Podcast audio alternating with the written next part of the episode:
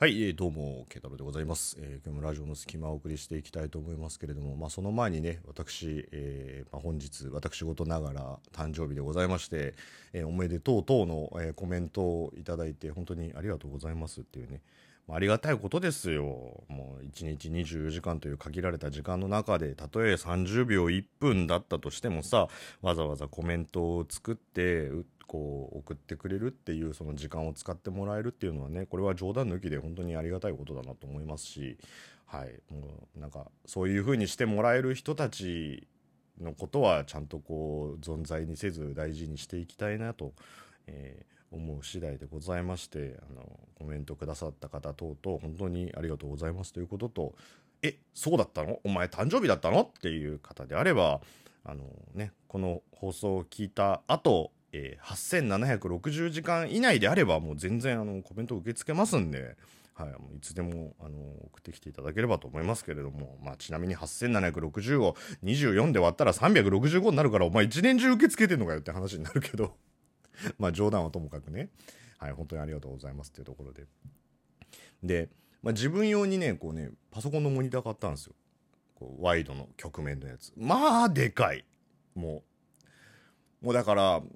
右の端っこになんかを置いて左の端っこになんかを置く置いてさ真ん中に座ってるわけだからそ両方を見るの。はもう東日本から西日本を見渡すぐらい広いよもう。すごい。広大だよも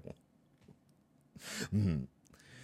まあこういうのを聞いた時にまあ大体の人が東日本から西日本見渡すってどんだけ広いんだよって思う人か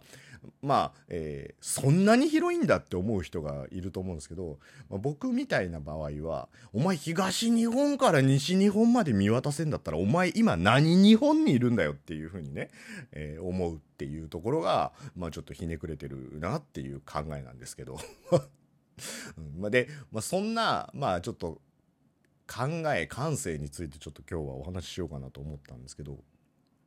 まあこれはちょっととあるあの知人から聞いた話なんですけどああなるほどねって思ったエピソードがあって。で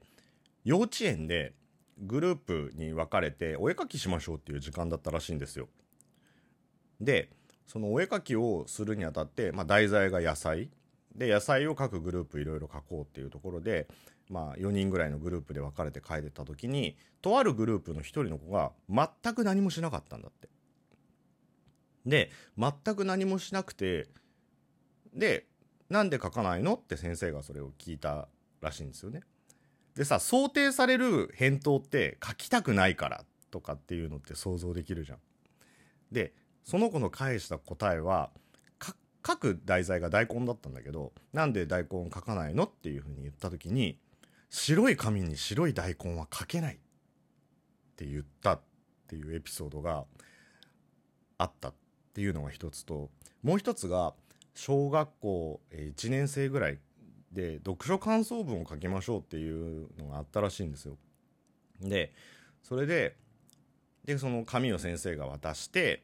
でこの感想っていうところに、えー、読んだ本の内容どういうふうに自分が思ったかどういうふうに考えたかっていうのを考えて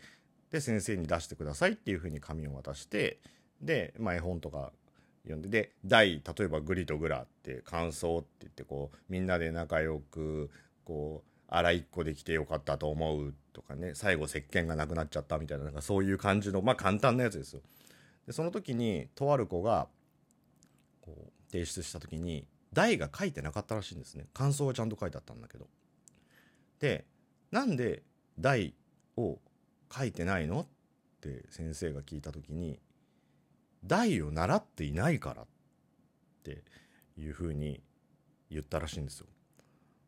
でああなるほどねってその時になんかすごく思ってその考えることをちゃんと教えるっていうのって学校でないなっていうのをちょっと思ったんですよ。でこれは僕が小学校6年生の時の担任の先生がちゃんと勉強しろよって言われた題材の一つで国語の時間に言われたことなんですけど先生は国語のテストで0点取ったことがあるって言ってでその時にあのなんで0点取ったかっつったら暑いの反対は暑くない早いの反対は早くないって書いて全部×になっちゃった。そういう間違いをしないように熱いの反対は冷たい早いの反対は遅いっていうのをちゃんと覚えるんだぞっていうふうにこれは僕自身がね小学校の時に言われたエピソードなんだけどなんで熱いの反対は冷たいで熱くないはダメなんだっていうことってさ教わらないじゃん。どんな教科でもそうなんだよね。その国語だったらそうだし社会にしたってそうじゃんフランス革命がいつあったんだとかさそういうことをまあそれは歴史上に実際あったことだからいいのかもしれないけどでもほとんどのことってその覚えましょうっていうことだけで、まあ、数学的な意味合いだよね数学は定義があるからいいと思うんだよね。ゼロっていうのは何もないという記号だよというもとにこう 0×1 は何もないところを1倍にしても0だよねっていうのは分かるんだけどそれ以外のそういう国語的なものだったりとかあと道徳的なものっていうのってさこう考えるというよりそのそもそもの部分を教えていない。人には優しくしましょうね。じゃあどうやったら人に優しくできますかっていうところは教えるかもしれないけどなぜ人に優しくしなきゃいけないのかっていうことって考えさせられることってないような気がするんですよ。だから白い大根あ白い紙に白い大根が書けないとか、ね、大と感想を書いてきてねそもそも大って何なんだっていうことを教わっていないだからほとんどの人は空気が読めるから大っていうことは本に書いてあるここの部分のことなんだなっていう想像は多分できるとは思うんだけどやっぱりそういう感性の違いを持つ人っていると思うんだよね。だってさ白い大根あ白い紙に白い大根が描けないって普通黒でね枠を塗ってその中を大根とするっていう定義をみんなみんなさなんとなく頭の中でよぎるからこう黒で大根の形をグーってねあのまあちゃんとしたデッサンじゃないわけじゃん幼稚園の子は描くから。だこれであとあのグリーンを使ってこれ葉っぱで大根ですっていうさその定義づけが自分の中でできる人がいるけどできない人もいるわけじゃん。だからその考えることを考えさせるっていうことって習ってこなかったなっていうのはすごい思うんですよね。だからさ部屋とかもそうだと思うの。部屋の片付けしましょうって言った時に例えば断捨離しましょうとか、えー、物の住所を決めましょうとかってあるけどそれはいわゆる公式なわけじゃんだからといってその部屋が全く片付けられない人にそれが当てはまるかっつったらそうじゃなくてやっぱりその人なりの片付け方っていうのは絶対あるはずなんだよね。その食ったもの食いっぱなしとか出したもの出しっぱなし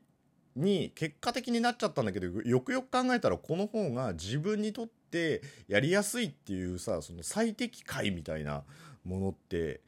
考えればあるはずなんだけどじゃあどうやって考えたらいいのっていうのってさ分かんないじゃんなんか。ね好きな人と気に入ってる人と仲良くするにはどうしたらいいんだっていうのもさ結局そのものの考え方として教わることはないじゃん。